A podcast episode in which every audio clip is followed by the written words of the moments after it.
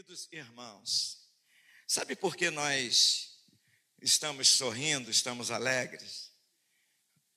Porque nós temos um, um grande motivador. Nosso motivador chama-se Jesus Cristo. Não é porque nós temos dinheiro, eu não tenho dinheiro.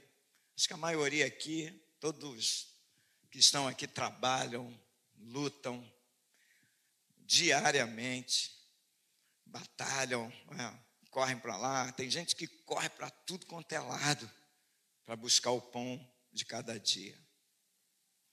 Mas a nossa felicidade não está vinculada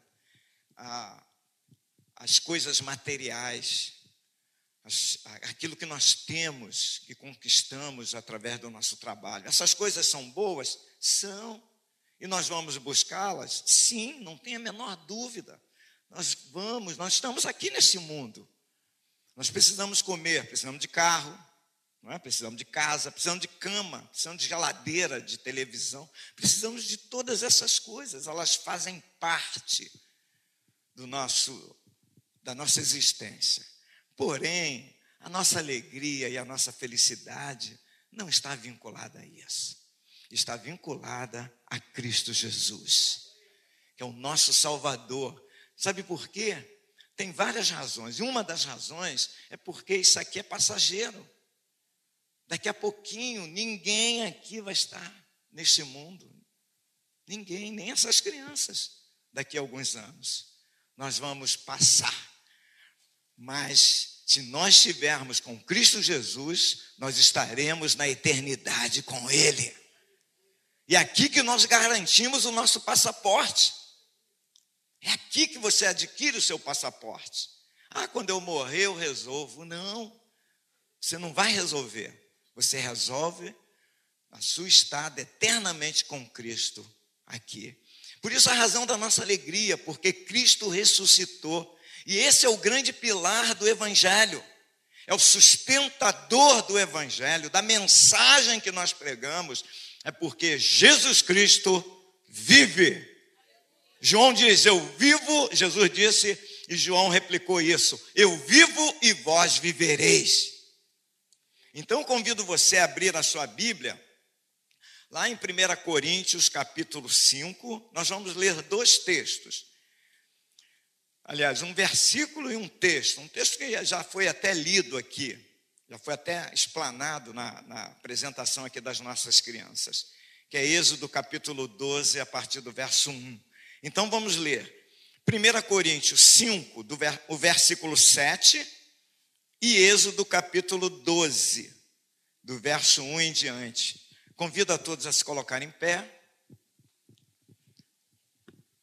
E nós vamos falar que Jesus Cristo ainda é o nosso Cordeiro Pascal.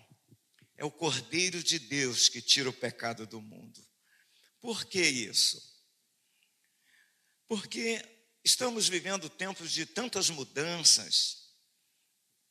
Existem palavras novas que estão sendo inseridas no nosso meio, releitura da Bíblia, né? são frases, frases de efeito que, que causa impacto em algumas pessoas. Estamos fazendo uma releitura da Bíblia. É, e aí as coisas estão sendo desvirtuadas. Muitos teólogos estão dizendo que a gente não precisa mais jejuar, né? que jejuar é, é lei, que não precisa mais dar dízimo, que dízimo é lei que o céu não tem rua de ouro, nada, tudo é simbologia. Então, essas coisas todas loucas que precisamos, que vamos enfrentar, e elas vão piorar, as, as, as desconstruções, elas aumentarão, precisamos estar firmados e focados na palavra de Deus, para que não é, sejamos levados por essas, essas doutrinas falsas, essas mentiras. Vamos ler então? 1 Coríntios 5, 7. está ali no, na, na tela, mas você olha na sua Bíblia. Diz assim: ó, lançai fora o velho fermento, para que sejais nova massa, como sois de fato, sem fermento. Pois também Cristo, nosso Cordeiro Pascal, foi imolado. Agora vamos correr lá para Êxodo capítulo 12, lá assim no Antigo Testamento, que exatamente apresenta aqui o simbolismo desse fato que Paulo narra em 1 Coríntios, que já tinha ocorrido. Aqui em Êxodo é o símbolo, simbolizava esse Cristo. Capítulo 12, do verso 1 em diante. Diz assim: Disse o Senhor a Moisés e a Arão na terra do Egito: Este mês vos será o principal dos meses, será o primeiro mês do ano. Falai a toda a congregação de Israel, dizendo: Aos dez deste mês, cada um tomará para si um cordeiro, segundo a casa, segundo a casa dos pais, um cordeiro para cada família. Mas se a família for pequena para um cordeiro, então convidará ele o seu vizinho mais próximo, conforme o número das almas, conforme o que cada um puder comer. Por aí calculareis quantos bastem para o cordeiro. O cordeiro será sem defeito, macho de um ano, podereis tomar um cordeiro ou um cabrito e o guardareis até ao décimo quarto dia deste mês. E todo o ajuntamento da congregação de Israel o imolará no, no crepúsculo da tarde. Tomarão do sangue e o porão em ambas as ombreiras e na verga da porta nas casas em que o comerem. Naquela noite comerão a carne assada no fogo com pães asmos e ervas amargas a comerão. Não comereis do animal nada cru nem cozido em água, porém assado ao fogo, a cabeça, as pernas e a fressura. Nada deixareis dele até pela manhã. O que, porém, ficar até pela manhã, queimá-lo-eis. Desta maneira comereis lombos cingidos, sandálias nos pés e cajado na mão. Comê-lo-eis à pressa, é a Páscoa do Senhor. Porque naquela noite passarei pela terra do Egito e ferirei na terra do Egito todos os primogênitos, desde os homens até aos animais. Executarei juízo sobre todos os deuses do Egito. Eu sou o Senhor. O sangue vos será por sinal nas casas em que estiverdes. Quando eu vir o sangue, passarei por vós, e não haverá entre vós praga destruidora quando eu ferir a terra do Egito. Este dia vos será por memorial e o celebrareis como solenidade ao Senhor. Nas vossas gerações o celebrareis por estatuto perpétuo. Senhor, muito obrigado por tua palavra. Ajuda-nos agora no entendimento. Estaremos meditando nesta palavra. Que os nossos olhos sejam abertos, os nossos ouvidos sejam abertos, Senhor. Tira todo bloqueio, todo agravamento dos nossos ouvidos, tira dos nossos olhos as escamas, o Espírito de Deus que está reinando em nossas vidas e neste lugar, nesta manhã, para que, Senhor, possamos enxergar e receber plenamente a tua palavra em nossos corações, de forma limpa, pura, ó Senhor, e que venhamos a entender plenamente a tua vontade, o teu querer. Repreenda toda a ação do inimigo, todas as forças malignas, contrárias, em nome do Senhor Jesus. Todas as ações do diabo, todos os seus planos Que o Senhor possa jogar por terra nesta manhã, em nome de Jesus, e que saiamos daqui renovados, cheios do teu Espírito Santo, porque o Senhor Jesus vive e reina para todo sempre. Amém. Tome o seu lugar. Graças a Deus. Aleluia. Meus irmãos, nós vimos aqui em 1 Coríntios capítulo 5, verso 7, que o apóstolo Paulo, ele traz aqui o esclarecimento da do que simboliza, do que representa Jesus. Ele manda tirar todo o fermento, ou seja, tudo aquilo que é falso, Fermento, ele produz coisa falsa, né? Você coloca o fermento na massa, a massa incha. E o fermento espiritual é assim. Ele entra na igreja com, com, como, como coisa boa, mas é falso. Ele incha a igreja, fala mentiras. Então, Paulo está dizendo para tirar o fermento falso, porque Jesus é o cordeiro pascal, ou seja, Paulo está reafirmando isso. É o que nós precisamos reafirmar. Que Jesus é o nosso Cordeiro Pascal. Não há salvação a não ser em Jesus Cristo. Não existem é, é, é, adereços para salvação. Não existem adereços. O que, que significa isso? Por exemplo, alguma coisa, você tem um carro, você tem um motor do carro. O motor conduz o carro. Mas para o carro ficar bonito, você coloca alguns adereços. Aí você vai enfeitando o carro, vai colocando. Cada, cada montadora tem o seu design, ou seja, tem o seu modelo de carro específico. E ela vai é, colocando seus adereços para fazer para que esses adereços façam parte desse carro. É, ano que vem, cada montadora vai lançar um modelo novo do mesmo carro. Por exemplo, sem fazer propaganda de carro nenhum, mas eu vou dizer um carro aí, carro do pastor Maurício, HB20, não é isso?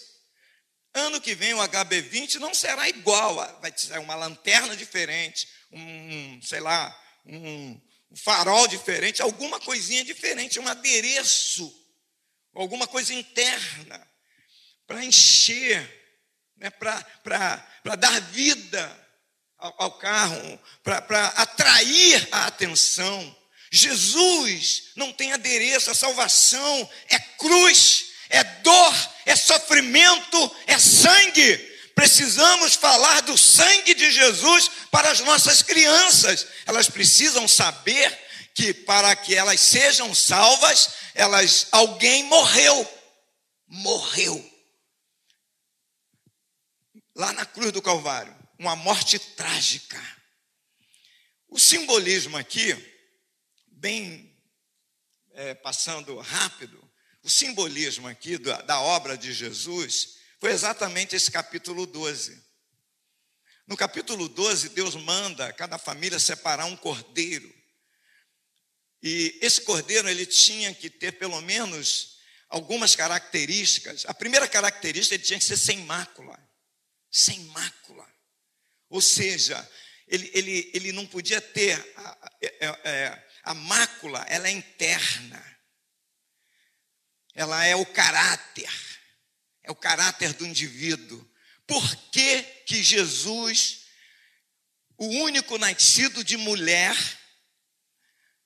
foi credenciado para ir à cruz? e nenhum outro homem. Você pode escolher um homem espetacular da face da terra, que existiram alguns homens maravilhosos, mas nenhum deles era sem mácula. Nenhum.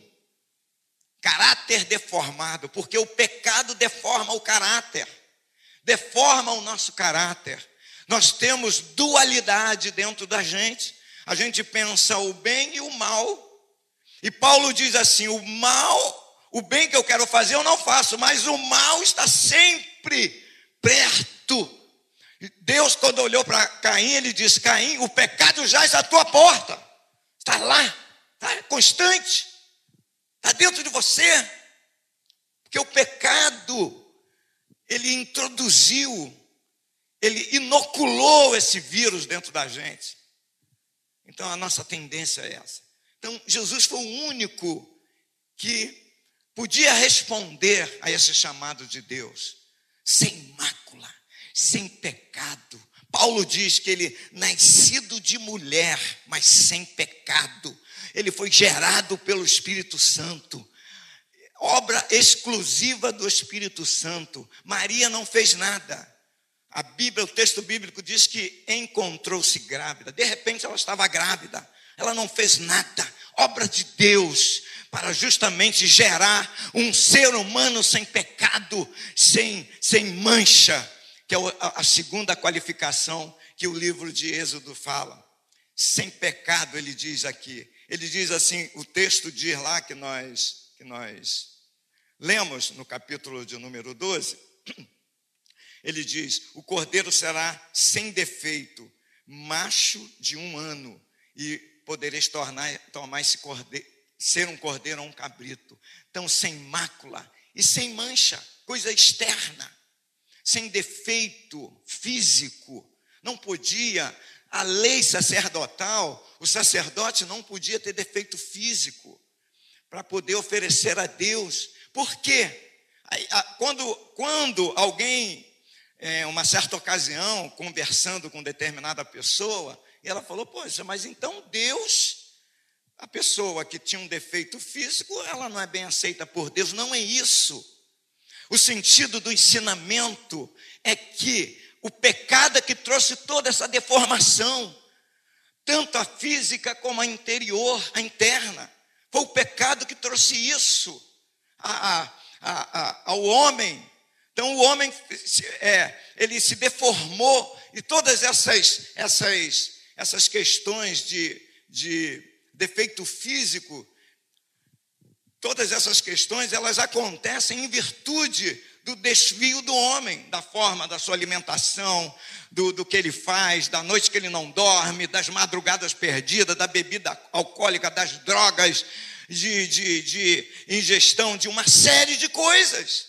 Tudo isso fruto do pecado.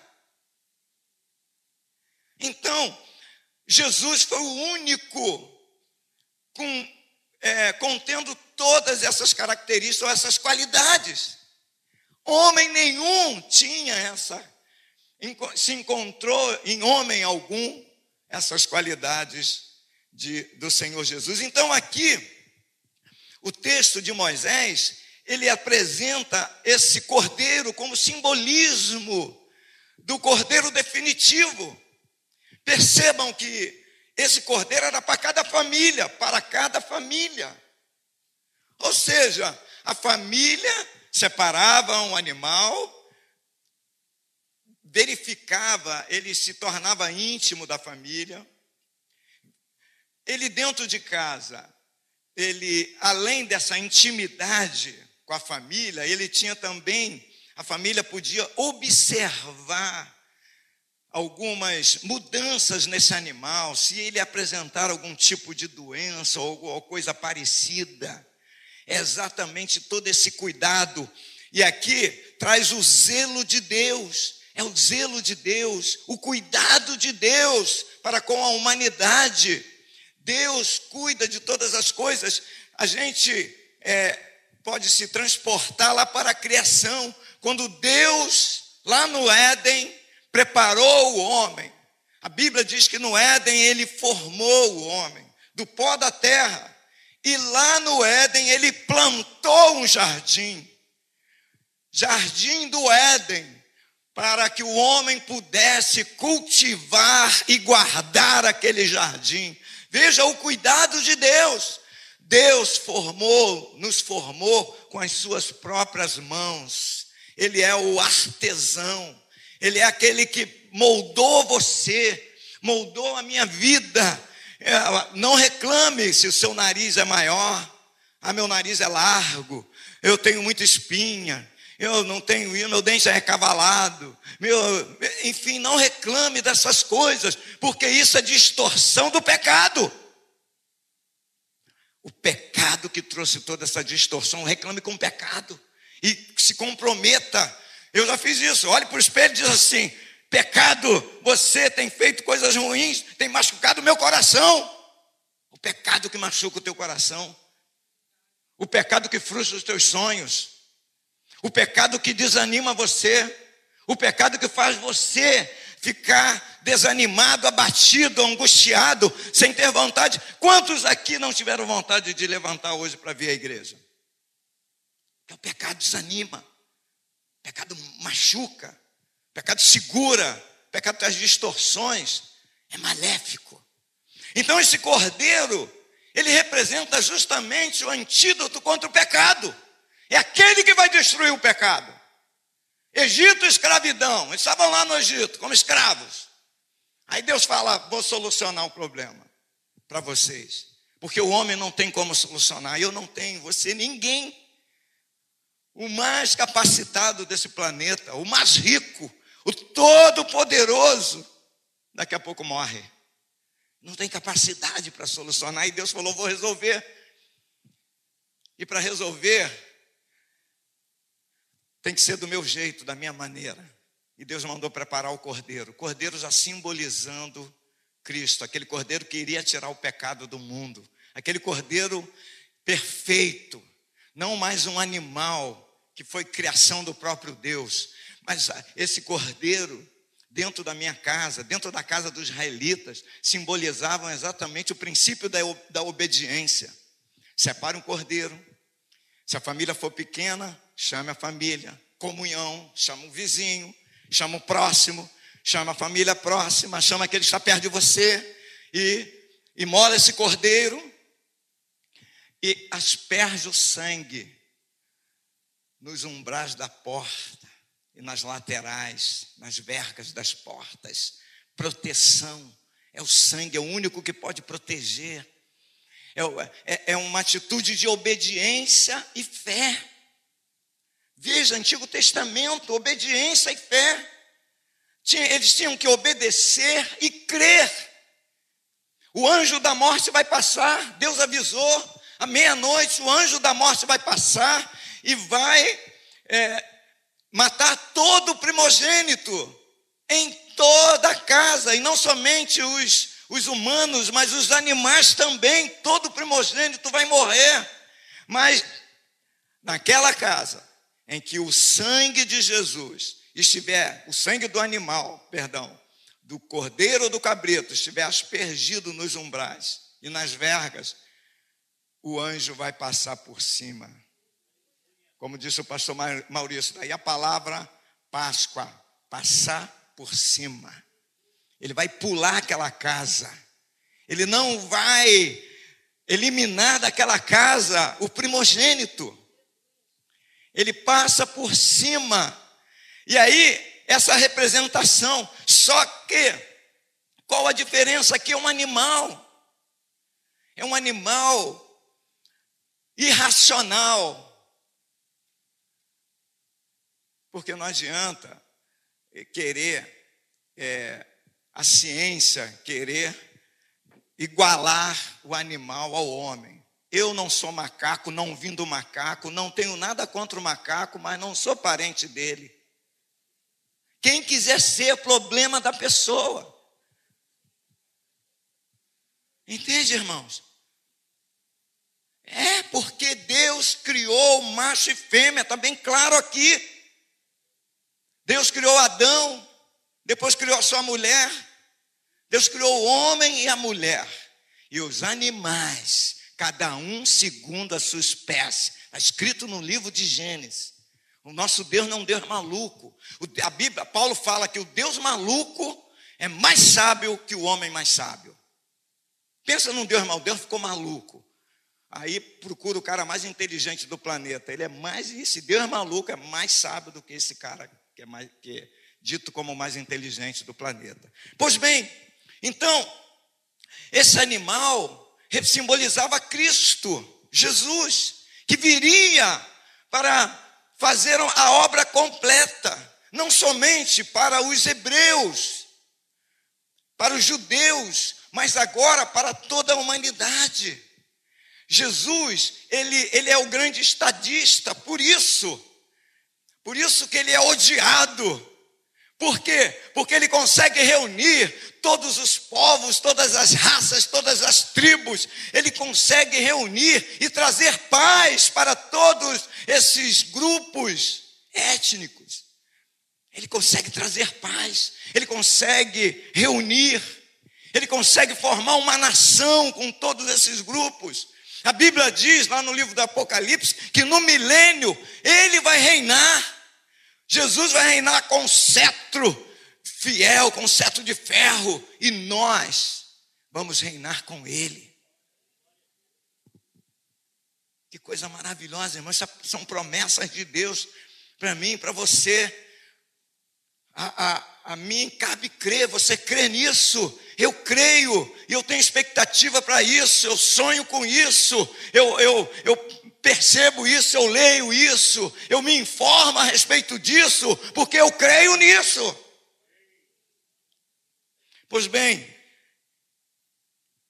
a libertação era para os, para os hebreus, tirando os do Egito. Tinha que acontecer dessa forma. Aqueles que não agissem dessa maneira, eles perderiam seu primogênito. Consequentemente, a perda do primogênito era também a perda da ligação com Deus.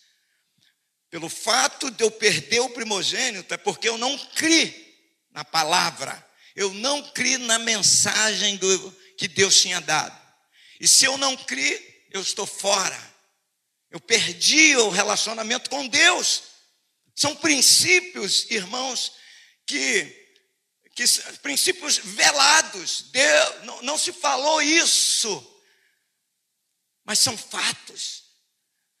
O fato de você, eu, de você não crer em Jesus Cristo, vai te levar a não praticar Sua palavra.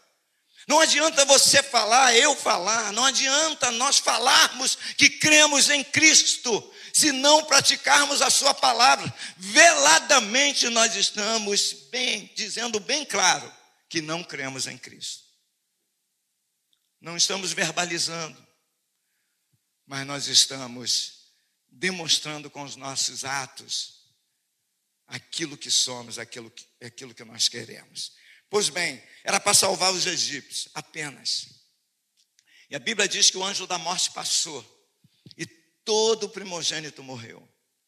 A começar pelo palácio, na casa do faraó, morto o primogênito, todos os animais, eles morreram. Ou seja, eles perderam, todos aqueles que não creram perderam a oportunidade de ter um relacionamento com Deus, ter uma vida com Deus.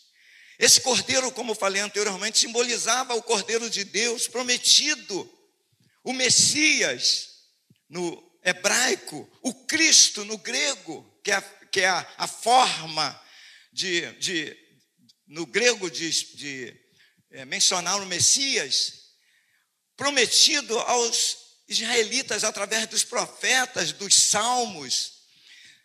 Foi prometido aos profetas esse Messias. E agora ele é, é personificado nesse cordeiro, nesses animais que Moisés apresenta. E ele liberta os, os hebreus das garras dos egípcios, eles são salvos, e aí Deus começa uma nova história. Eles saem do Egito, eles são resgatados do Egito através de Moisés, e eles entram numa nova etapa da vida. E através dessa nova etapa da vida, vem o Messias, que é da tribo de Judá, como promessa de Deus. Jesus nasce através da tribo de Judá, sem pecado nenhum, sem nenhuma mancha, sem nenhuma mácula na sua vida, sem nenhuma mácula no seu caráter. Ele nasce para fazer exatamente a vontade de Deus para executar exatamente o propósito de Deus, ser esse cordeiro. E a Bíblia diz que Deus movimenta várias situações para que esse cordeiro seja conhecido. A primeira coisa que Deus faz foi preparar alguém para anunciar que Jesus estava chegando.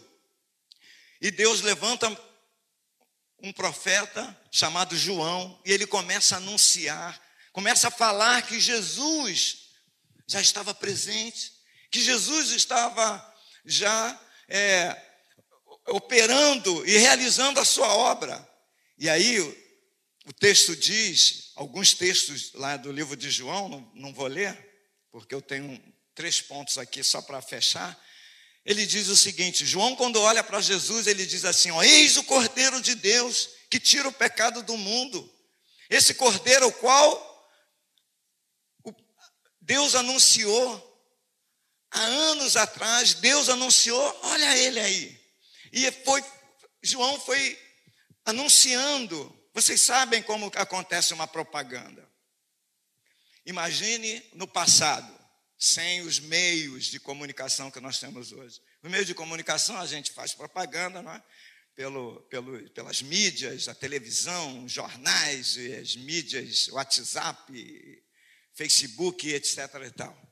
Naquela época não tinha nada disso. Então João começou a fazer essa propaganda. Eis o Cordeiro de Deus. E alguém deve ter perguntado assim: mas como é que você sabe que é o Cordeiro de Deus? E João falou assim: aquele que me enviou me falou. Ele me falou. Ele falou assim: quando você olhar e ver uma pomba sobre a cabeça dele, é esse. E João foi anunciando, foi fazendo a propaganda sobre o Cordeiro de Deus. E aí, como João, a Bíblia diz que ele não realizou nenhum milagre, mas tudo que ele falou era verdadeiro, não tinha fake news com João, nada disso, tudo era verdadeiro. Ele anunciou a respeito de Jesus. E João era tão poderoso nas palavras que ele foi confundido com o próprio Messias. As pessoas falavam, você que é o Messias? Ele falou, não, eu não sou o Messias. O Messias está chegando aí.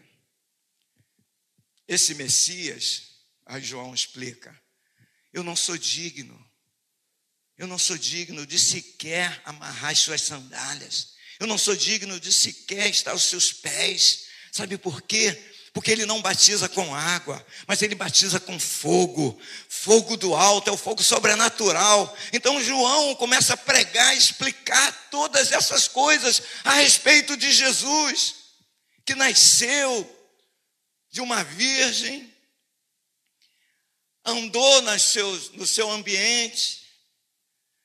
A Bíblia diz que aos 12 anos ele foi levado ao templo na festa da Páscoa. E lá ele fica em, em Jerusalém, ele começa a conversar com os, os, as autoridades da lei, aqueles que conheciam a lei. E eles começam a perceber que aquele menino era um menino diferente, Aquele menino, ele, ele, ele não era igual aos outros. Ele não queria ficar brincando somente de bola, de pipa ou de outras coisas, mas ele, ele, ele tinha interesse em aprender, em conhecer, em falar. E o conhecimento que ele tinha assustava todo mundo. Ou seja, Jesus não saiu para outro lugar. Ele não se escondeu de nada. A Bíblia não relata certas partes da vida de Jesus porque não interessa. A Bíblia se preocupa naquilo que vai trazer salvação para o homem salvação para a minha vida, para a sua vida, é o, que é o que eu preciso, o que você precisa, eu preciso. O mundo é dinâmico, a minha mente é muito dinâmica, ela, ela, ela viaja pelo planeta todo, pelo mundo todo. Então eu preciso de um poder sobrenatural para conter isso dentro de mim, para conter as minhas vontades, as minhas volúpias. Tem que ter um poder sobrenatural. Ou você não precisa? Tem que ser um poder sobrenatural. Então a Bíblia se preocupa com isso, em trazer poder para nossos corações, porque Deus te fez perfeito. Deus fez você com toda essa capacidade, todo esse poder. Mas o pecado trouxe toda essa distorção, toda essa, a, a, a, essa coisa ruim para a sua vida. Pois bem, e a Bíblia diz que Jesus foi à cruz. Ele foi à cruz do Calvário. Ninguém, a maioria dos seus discípulos não entenderam muito a ida de Jesus na cruz, porque eles, a expectativa deles era um Messias guerreiro, era um Messias à semelhança de um Davi, era um Messias à semelhança de um Moisés. Mas Jesus, ele veio não para salvar o homem dos seus opressores humanos. Ele não veio para salvar você da sua, do seu patrão. Não é isso, meu irmão. Você está totalmente enganado se você pensa assim, ou se alguém falou para você isso. Jesus não veio salvar você do seu vizinho que joga urina lá no teu quintal. Não. Jesus veio para nos salvar, irmãos, daquilo que nenhum homem pode fazer nos salvar do nosso pecado, das nossas mazelas, da nossa destruição interna, daquilo que nós mesmos produzimos, independente de qualquer lugar. Talvez você, eu já conheci, já falei com algumas pessoas falaram, ah, pastor, mas eu peco por causa, eu estou dentro aonde eu estou. Não tem como eu não pecar. Eu falei, falei para a pessoa, falei, tudo bem, eu vou levar você lá para o monte e vou construir uma casinha linda para você, uma casinha branca, lá no monte, e vou deixar lá você sozinho, lá no monte. Aí eu quero, volto lá, não muito tempo não, 30 dias eu te dou. Aí você vai me contar se você pecou ou não. Não tem como, está dentro de nós. Eu acabei de dizer, foi inoculado o vírus, está dentro de você. Está dentro de mim. Então Jesus vai à cruz. Ninguém entende como, como ir à cruz um homem que só faz o bem, mas exatamente isso. Ele foi à cruz para pagar a, a, o, o meu erro, o meu pecado, a minha tragédia. E aí, pelo menos três coisas a gente aprende aqui. Primeiro, a cruz foi o objeto de tortura para Jesus. Essa cruz era minha, era sua, para me torturar, para torturar você. Quando você olha esses filmes, você vê, quando você lê a Bíblia, você vê como Jesus sofreu fisicamente. A cruz foi aquele objeto. Primeira coisa. Segunda coisa, o sangue de Jesus é o único remédio, é o único antídoto. Não adianta você colocar um remédio, tomar um determinado remédio que ele foi preparado para curar outro tipo de doença. Não adianta nada. Não adianta. Hoje tem muito isso. Se faz um remédio e Lá na frente eles descobrem que aquele remédio serve para outra coisa. Né? Eu estava lendo essa matéria, tem vários remédios assim. Tem muitos remédios. Aí eu estava lendo isso justamente para fazer essa analogia. Não tem como, com a salvação, isso acontecer. Porque o único remédio que pode salvar o homem é através do sangue de Jesus. É o sangue de Jesus que é o remédio. A terceira coisa que esse fato nos, nos fornece é que a cruz e o sangue nos remete ao amor de Cristo. Só faz isso quem ama, e ama de maneira sobrenatural. Quando Jesus, quando Pedro nega Jesus e Jesus se defronta com Pedro, pós negar Jesus, e Jesus pergunta três vezes a Pedro: Pedro, tu me amas? Ele fica praticamente irritado com as perguntas de Jesus. Sabe por quê, irmão? Porque não há amor igual. A última resposta de Pedro foi exatamente essa: Senhor, tu sabes, tu sabes, eu não sei de nada. Eu, eu queria te amar. Tem um hino que eu gosto muito. Me ensina, tinha uma frase eh, daquela igreja. É, sarando a nossa terra, a terra ferida, né? É, é, a frase é assim: ensina-me a amar como me amas. Cara, essa é a oração nossa. Porque a gente não ama como Deus ama. Deus amou o mundo de tal maneira. de tal maneira, pense em você, pense na sua tragédia, sendo sincero com você mesmo. O Evangelho é maravilhoso, por isso que Jesus falou: conhecereis a verdade e a verdade vos libertará. Porque o Evangelho nos leva à verdade, nos leva a, a, a nosso olhar para o espelho, ao nosso soliloquio, a nossa conversa com nós mesmos, conversar com você mesmo. Eu olho para mim e falo: meu Deus, que amor é esse? Me ama Pensa na sua história. Pensa na sua história, Paulo Monteiro, oitenta e tantos anos. Pensa na minha história, 69 anos. Quantas atrocidades eu já fiz e quantas eu ainda vou fazer. Pastor, mas o senhor é pastor? Sim. Mas o pecado está aqui. Só Deus para me livrar. Só o Espírito Santo. E isso não é nada contra. É, virou é um comércio, legal, a gente gosta, mas isso não é ovo de Páscoa.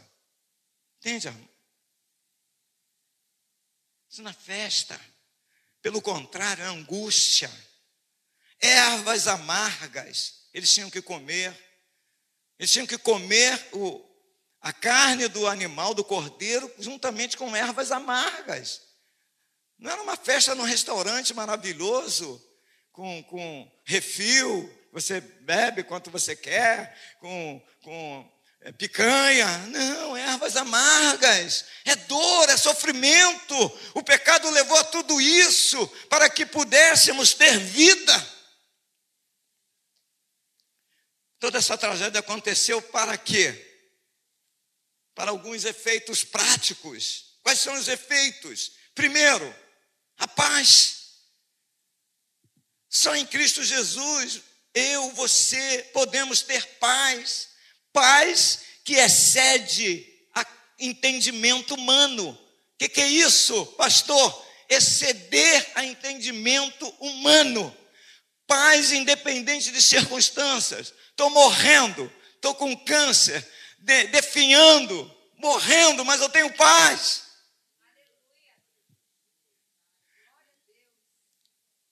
Perdi a família lá no, lá no Paquistão. Eu li a notícia. Toda a família foi morta pelos,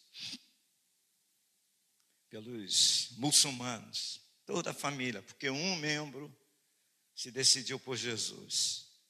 Toda a família. Mas não é morte assim de se pegar uma, uma arma dessas pesadas e fuzilar todo mundo morte que dura um mês, mata um, mata outro, mata outro, para estimular alguém a desistir. Entende, irmãos? É essa paz em que o chefe da família falou: não vou negar aquele que não me negou. Minha família vai por céu, nós vamos encontrar na eternidade. Que, que, que, que paz é essa? É a paz que vem do alto, é a paz que vem de Deus, é a paz que é oriunda da justificação.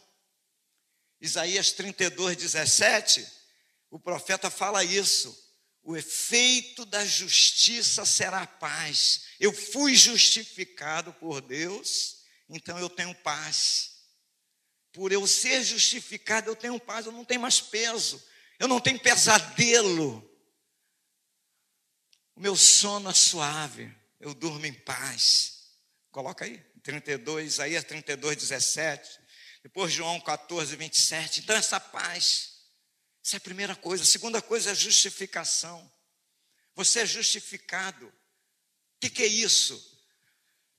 A sua pena não foi anulada. Porque Deus olhou para você e viu que você, ah, tadinha, tadinho, vou anular a pena dele.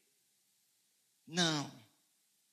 A justiça de Deus não é como a justiça dos homens, irmãos. O homem é venal. O homem tem interesse, é corrupto. Jesus falou: não vou mandar nenhum sinal para essa geração corrupta e adúltera. O homem é corrupto e adúltero. Essa justificação, ela veio através do pagamento da dívida por outrem. Eu devia e o Elber falou: Eu pago. E pagou. Me dá agora a promissória da quitação dessa dívida. Me dá a quitação. Quitação irrestrita. Não pode ser. A dívida foi paga. Foi isso que Cristo fez. E por meio desse pagamento, ele justificou você. Aí ele diz: agora você é livre. Porque eu paguei, Albert, a tua dívida. Aí você é livre, você pode andar de cabeça erguida. O teu credor não pode te cobrar. Ele vai passar por você, aí você vai pegar a quitação e vai fazer assim, aqui ó, tá pago. Ele não tem direito nenhum de fazer nada. É exatamente essa justificação. Por isso o profeta Isaías fala assim da paz, ó.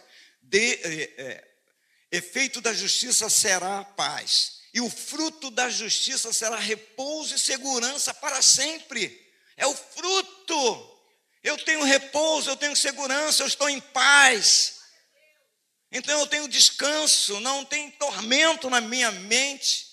Tudo por conta da obra de Jesus. Pela, pelas suas pisaduras eu fui sarado. Ele foi machucado lá na cruz, diz o apóstolo Pedro. Ele foi dilacerado, por isso tudo eu recebi a bênção. Agora, João 14, o que, que ele fala? João de número 14, verso 27, ele diz assim: Deixo com vocês a paz, a minha paz lhes dou, não lhes dou a paz como o mundo a dá que o coração de vocês não fique angustiado nem com medo. Então, não é a paz que o mundo nos dá, mas é a paz que Cristo nos dá. Essa paz que é diferente. Isaías 26, verso 3, para a gente fechar essa parte da paz e continuar a justificação. Ele diz assim: ó, Tu, Senhor, conserva, conservarás em perfeita paz aquele cujo propósito é firme, porque ele confia em ti. Sabe qual é o segredo, meu irmão, minha irmã? Confia no Senhor de todo o teu coração. Deixa eu beber uma aguinha aqui que Confia no Senhor de todo o seu coração, que a paz você vai ter, vai ter segurança em Cristo Jesus, e você vai ser justificado. Romanos capítulo de número 4, verso 25. Olha só o que o apóstolo Paulo fala sobre a justificação. Romanos, ó, o qual foi entregue por causa das nossas transgressões. Quem? Foi Cristo Jesus. Se voltar o verso de número, voltar o contexto, nós vamos ver isso. Depois tu lê para a gente ganhar tempo. E ressuscitou para a nossa justificação. Então ele se entregou por causa da minha culpa ele pagou o preço e ressuscitou para poder me justificar.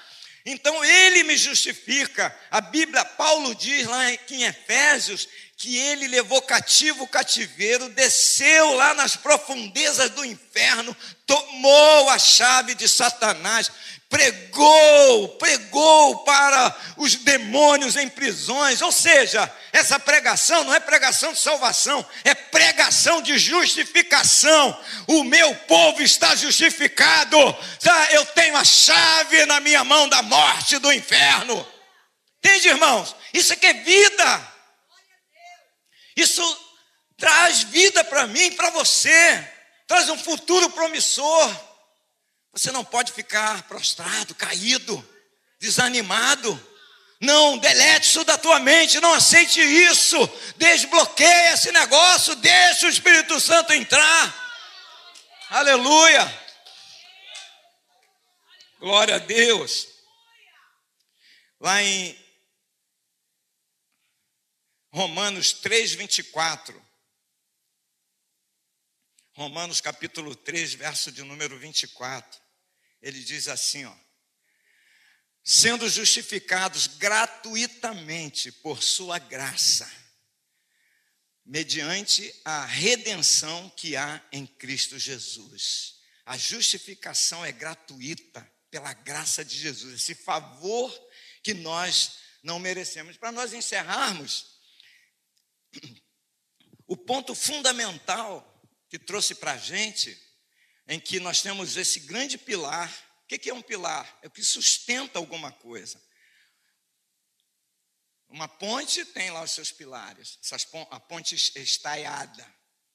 Ela tem, ela tem uma, uma engenharia própria e tem um pilar que sustenta. A gente olha ela sem o, o vão, né? aquele vão enorme. Como, como sustenta essa ponte? Tem um sustentador. Exatamente isso. É a ressurreição de Jesus que nos sustenta, irmãos, que nos dá esperança. Isaías capítulo 25, verso 8. O que, que o autor diz? O profeta Isaías, que é um profeta messiânico, é um profeta evangelístico, lá do Antigo Testamento. Ele já evangelizava. Ele diz assim, ó: tragará a morte para sempre. Olha só, ele profetizando. Tragará a morte para sempre. Assim o Senhor Deus enxugará as lágrimas de todos os rostos e tirará de toda a terra o vexame do seu povo, porque o Senhor falou. Aleluia. Aí vem 1 Coríntios capítulo 15, verso 54, o apóstolo Paulo falando, 1 Coríntios 15. Olha só o que Paulo fala, 1 Coríntios 15. Vamos ficar em pé, a gente vai lendo e vai fechando aqui o que o Espírito Santo colocou no meu coração. Irmãos, venho lembrar-lhes o evangelho que anunciei, a, que anunciei a vocês, o qual vocês receberam e no qual continuam firmes. Agora, é o, o verso 54, bota 54, por favor. Não é muito longo esse texto. E quando este corpo corruptível, olha para o teu corpo, olha para o teu corpo, olha assim. Este corpo é corruptível. Ele está sujeito a toda e qualquer tipo de corrupção. Corrupção dos homens, convencimento mental, emocional, espiritual, corrupção pelos vermes. Os vermes vão comer a sua carne. Já viu aquele pregador? Aquela ilustração? Está vendo essa poeira aqui no meu sapato? Isso já foi o rosto de uma mulher bonita e de um homem bonito. Porque é pó. Tu és pó e ao pó voltarás. O verme vai comer. Jesus não viu a corrupção nascido de mulher, mas sem pecado. O verme não comeu a sua carne, ele ressuscitou o terceiro dia. Aleluia. Quando esse corpo corruptível se revestir de incorruptibilidade, e o que é mortal se revestir de imortalidade, então se cumprirá a palavra que está escrita: tragada foi a morte pela vitória. 55. Onde está, ó morte, a sua vitória? Onde está, ó morte, o seu aguilhão? 56. O aguilhão da morte é o pecado, e a força do pecado é a lei. 57. Mas graças a Deus. Vamos dizer juntos? Graças a Deus que nos dá a vitória por meio de nosso Senhor Jesus Cristo. Aleluia.